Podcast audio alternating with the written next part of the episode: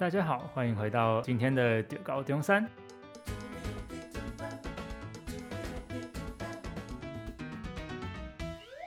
大家不知道有没有发现，今天的主持人好像不太一样？对，没错，我是另外一个主持人，我叫海豹。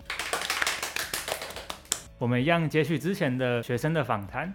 那我们今天想要邀请到的同学是中文系的同学，那可以请你简单的自我介绍一下吗？Hello，你好，你好，海豹，这是有趣的名字。欸、我叫郑光真，也可以叫我 Jordan。我是来自国立中山大学中国文学系，现在是大一的学生，然后来自马来西亚，是侨生。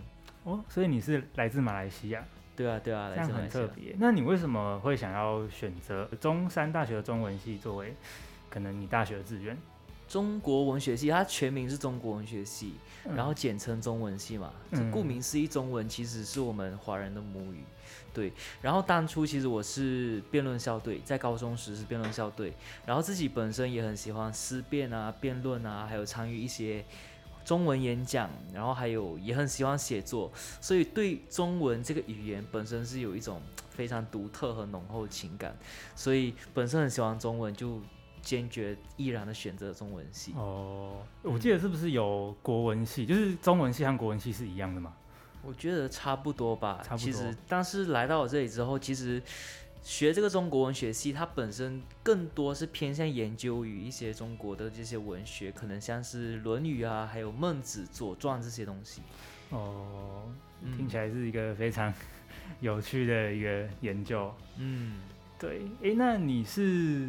侨生嘛，对对对，那你那时候是怎么，就是透过什么管道来台湾，然后来中山大学就读？哦，这个管道其实是比较不一样的，就是我的高中和中山大学就是联盟合作伙伴学校，所以我是通过这个管道，也就是说中山大学它会给我们学校一些名额，然后你必须要达到一定的成绩标准的时候，然后再经过学校挑选，然后你再去做申请这样子。嗯，那这个成绩会很难很难考到吗？应该这样听起来要很 很认真。没有，应该不会吧？他，但是他其实的成绩不是用统考，我们马来西亚叫统考，统一考试。嗯、在这边的话，应该是叫做学测。对，那我们那边其实是用平常的学业成绩，就是你把可能高中三年，或者说截至申请的那时候的那些成绩，用来平均了之后的一个平均分数去申请，这样子。哦。所以有点像我们的繁星之类的，大概吧。对，哎、欸，好啊，那我就突然想到，因为你是马来西亚来的嘛，那你会觉得就是台湾和马来西亚有什么不一样的地方？例如在可能学习的方面，或者是在生活方面。学习和生活方面，其实我觉得大同小异，都差不多。哦、对，可能只是一些比较细微的变化，你会觉得说，哎，怎么跟马来西亚不一样这样子？像有一个，如果要说文化差异的话，可能有一个饮食差异，就是我们在马来西亚吃东西吃好之后，其实那些盘子跟杯是不用收起来的，就是会有专门的服务生来帮忙收拾。像在我们这里有一些店家，可能在台湾啊，有一些店家，我们就要自己收起来，然后去分类。对对对。对，其实台湾也是会有，就是。有服务生会帮你收啊，只是可能有些会，就是会标榜说他们是自助式的。对对对，对，但是其实也有好处啦，就是你要，就是一方面我们会可以自己去学会要怎么去分类这些东西。哦、对，就是在马来西亚很少会有这种实践的机会。对，会觉得台湾的食物比较比较奇怪吗？比较多？我觉得不会，其实它的那个口味程度，或者说一些像可能。你说重口味其实也不会，跟马来西亚差不多，所以我一来这里的时候，其实就吃的很习惯，反而会觉得很特别，嗯、就是一直在尝试很不一样的食物这样子。哦，大家都说什么台湾是很多奇怪食物的一个聚集的地方，其实也不会奇怪，就是 我觉得台湾这边的话，我自己蛮喜欢的食物会有，例如像卤味，卤味在马来西亚是没有的，哦、对对对，然后还有手摇饮真的好多。就是我自己本身是饮料或者说手摇的忠实爱好者、热衷爱好者，对对对，所以来到这边的时候，真的是一天一个牌子的饮料都可以，哇，对对对，好厉害哦！因为台湾就是到处都看得到手摇饮店，嗯，对。回到刚刚的话题，就是你是中国文学系的嘛？对，那可以稍微跟我们介绍一下，你们在系上都是在学习什么相关的知识吗？好，截至目前，我现在是大一下学期的学生嘛，所以必修课其实有几个。那我就说一些吧，就第一个是国学导读。国学导读它本身其实就是有一本国学导读的一个课本，然后我们就跟着老师去读啊，去赏析里面的一些课文内容，可能像是中国学术特性里面有学到通学是什么，然后还有儒道法家墨家这些本身它的思想还有一些知识。那还有一些必修课，例如国文。语言学概论，还有文学概论。国文呢，其实跟国学导读大同小异，它主要是学一些像是《论语》里面的知识，《左传》啊、《孟子》，然后我们就去分析。像这一堂课其实比较有趣，教授他本身是用了一些比较创新的一些教学手法去教我们，他就让我们去学了一些像《论语》或者说孔门弟子这些知识了之后，把这些知识转成另外一种形式，用影片去拍摄、去剪辑、表达出来。对，然后还有一些必修课，像是语言学概论呢，本身其实就是顾名思义，像是学语言。像是大脑语言的部分，然后还有学一些国际音标 IPA 这些，嗯，然后还有一个文学概论，文学概论就是学一些文学作品，对，然后我们在这课堂中会看到很多很经典流传下来的一些文案啊，还有一些文学作品。而且听起来你们教授是非常的，就是不一样的教学方式，对，对，对，就不会只是坐在教室那边，呃，对，就是不会很沉闷。嗯，因为我记得你们是不是有语言学，然后声韵学，还有声韵学？我听学长说，好像是我们大大三的必修课程。嗯，对对对，所以现在目前还不会接触到。哦，对，因为我我有听我一个朋友在讲说，就是他那时候很勇敢啊，他把语言学和声韵学挪到同一个。同一个学期一起修，然后他都跟我说他快要累死了，但可能是报告很多，对。但是我有听学长说，语言学概论和声韵学好像是有关联的，就是你学了那些 IPA 国际音标之后，之后好像是会跟声韵学有关联。哦，对对对，因为研究人类的 生育，对生育的发生，好像也是需要这方面的知识。哎、嗯，那除了就是在系上的必修之外，就是你有修过其他系的课吗？有有有，就是因为其实我们本身中文系它的那些必修学分比较少，嗯、然后中山大学就有限制，就是有限制我们最低修的学分要十五分以上，对，所以我必须要凑很多其他院的学分，对不对？嗯、然后我截至目前大一下学期本身有修了几堂课，是我觉得不错的，可能其他学生或者说学弟妹听到的话，其实也可以去修修看。第一门呢是智慧金融，是我上学期修的。它本身，如果你对好像是金融这方面有兴趣，可以去修。它里面本身有讲到很多关于像是区块链，还有现在加密货币，然后还有一些去中心化这些资金流动，很多很细微的这些方面。对，本身会学到很多这种知识。然后另外一门呢是职涯探索与实习。我觉得有点可惜，是我大一就去上这一门课。这一门课其实比较适合大四的学生，就是你已经要毕业、步入职场的这些学生。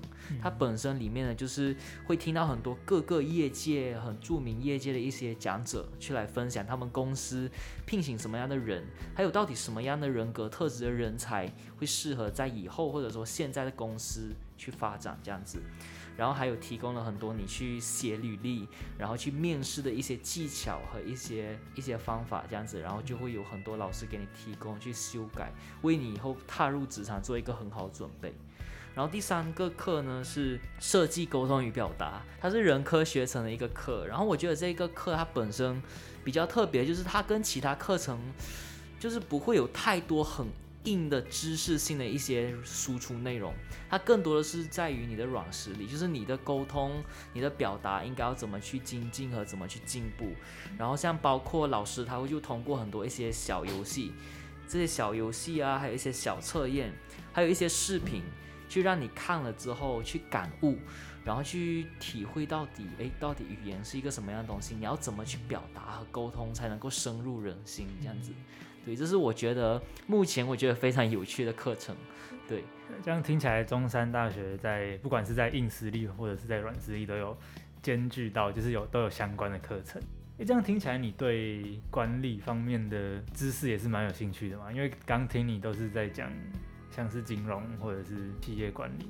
对，其实我觉得。现在我们就是学生不能够只能够去专注于一个方面，嗯、就是可能现在社会吧，或者说现代的人都很注重人的全面性发展，对对对，就像是人科学生现在也是非常注重这种跨领域的发展，嗯、就是多方面都能够去掌握跟去实践的一个技能。其实我比较觉得是，就是你。当我有比较多的知识或者是比较多的技术的时候，你就可以知道我遇到这个问题，我该去找谁去帮我处理。对，就是不一定要每一个每一个点都是专精的。嗯，对，对，对。可是可是我每一个都会一点，我就可以知道要怎么办。对，确实。对，就是你未来有想要往哪个方面走吗？就是如果你都有那么多的知识了，其实目前还没有一个明确的方向。对，目前只是踩大一。对，其实还在探索的过程中。对，可能两三年之后就会有一个答案。哦，哎，那马来西亚就是乔生有在这边读研究所的案例吗？有啊，我有学长姐都有在台湾读研究所，就是读硕士，嗯、甚至好像也有读博士的。对，那你之后有想要继续往上读吗？我目前其实是有这个想法的，因为我觉得现在社会一直在进步，感觉硕士已经是变成一个很基本的一个，可能你面试要考察的一个文凭跟资历。对，就是大学生文凭好像已经不能作为一个非常亮眼的一个入手门票、入门票。嗯，就感觉大家都是都说你要读硕士，你才会有更好的，可能以后更更好的待遇。是的，是的。那你是？透过学校，就是马来西亚那边学校合作的嘛，会有什么样子的，像是审查或者是备审资料要准备吗？有，还是虽然说是有名额，然后你要达到那个条件去做，但是中山大学还是很注重这些审查资料。对，其实有一些审查资料我是可以给大家借鉴，就是可以给大家参考一下，我们马来西亚学生是怎么来到台湾求学，然后要呈现什么样的资料。资料其实有包括很多，其中一个是我们。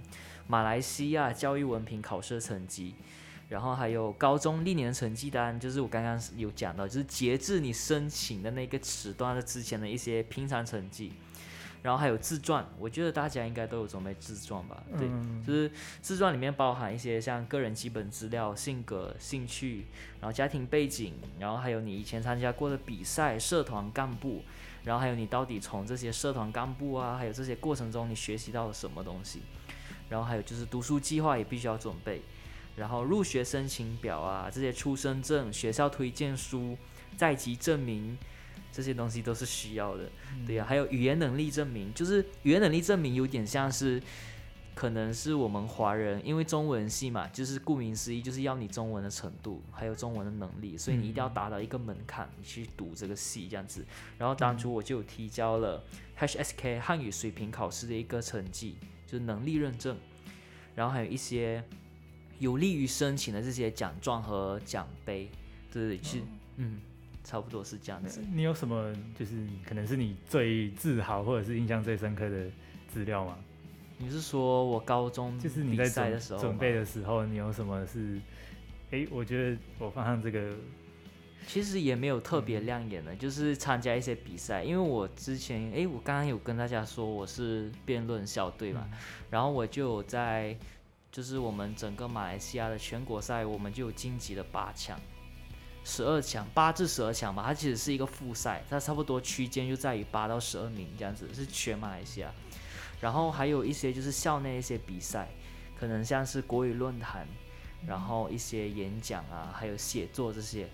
然后社团方面的话，我是辩论辩论社，然后还有国语论坛，然后还有篮球跟智力游戏社，嗯、对，然后还有一些参加很多一些义工啊，这些东西就不再多多赘述，可能下一次有机会我们再谈。兴趣很、嗯、很多元，嗯，所以可能如果海外的朋友也要想要来读中山大学，就可能可以多多准备一些竞赛相关的。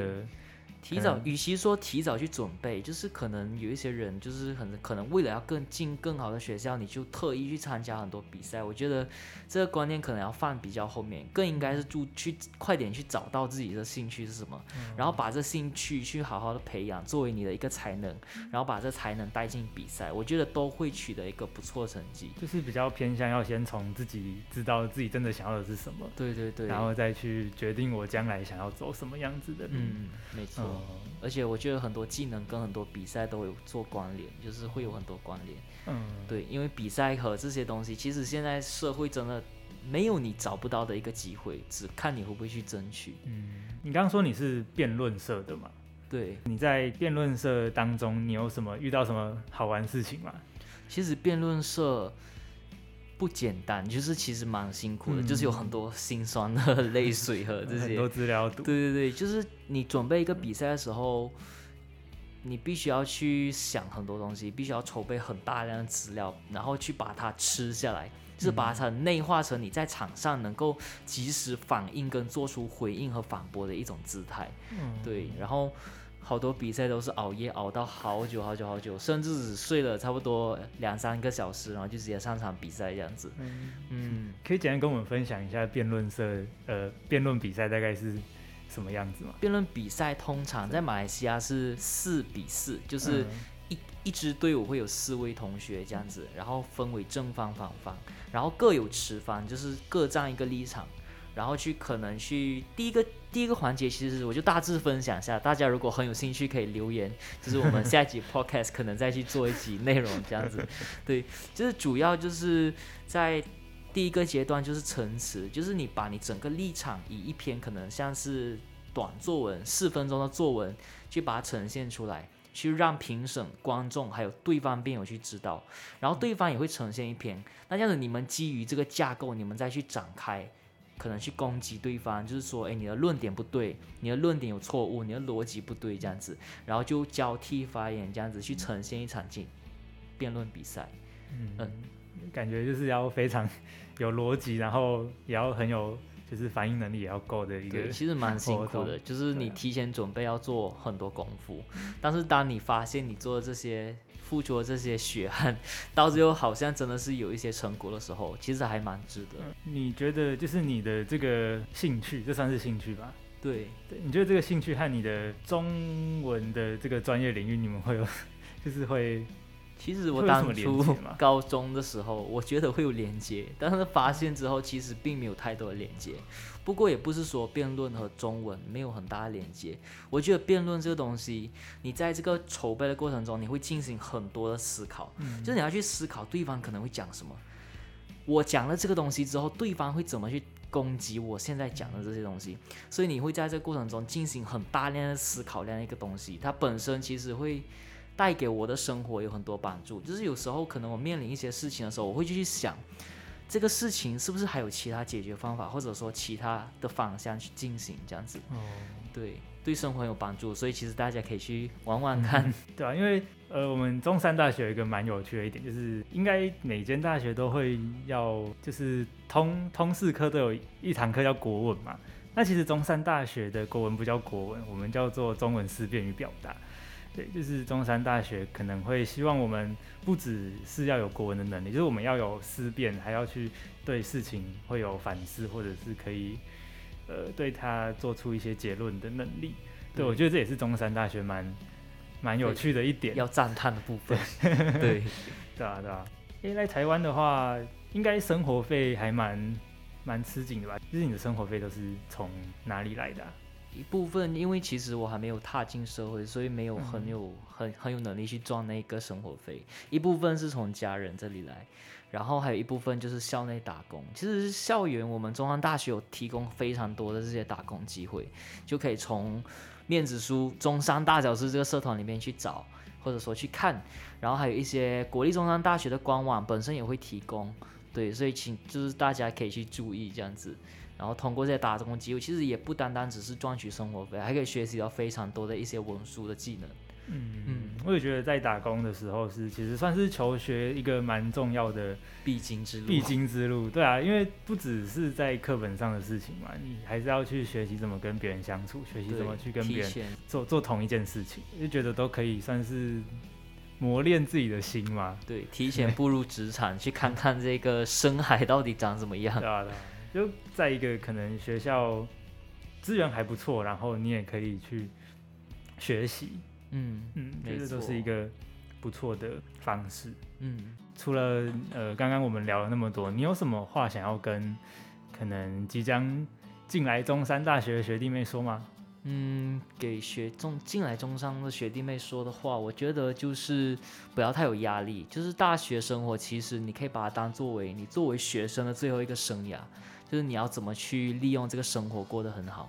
对，可能有一些人会利用这个大学生活，真的是过得很平淡。但是有一些学生，他们会去想去拓展自己，在这个短暂的时间去实现一种弯道超车的一个方法，或者说一个状态这样子。然后就让他们在这个时间能够过得更好，对，所以学弟妹的话就是不要太紧张，也不要太有压力，就过好自己，把自己该做的、有兴趣的去发挥出来，相信你们会有一个很愉快、很美好的大学生活。嗯，对啊，我也觉得大学生活是一个非常多多彩多姿，然后非常自由的一段时间。好，那我们谢谢今天的来宾 Jordan。那我们今天就高中三的节目大概也到这边告一个段落。我们每周二、周四会固定更新 Podcast，那在各大平台都可以收听到我们的节目，也记得到我们的 Facebook、Instagram 去按赞、留言、订阅。那我们今天的中猴中山就到这边，我们谢谢我们今天的来宾。好，不会不会，大家如果有什么还想问的，或者说感想，可以到 Facebook 和 Instagram 去留言，那这样子我们再去做回答。嗯，好，那大家拜拜，拜拜。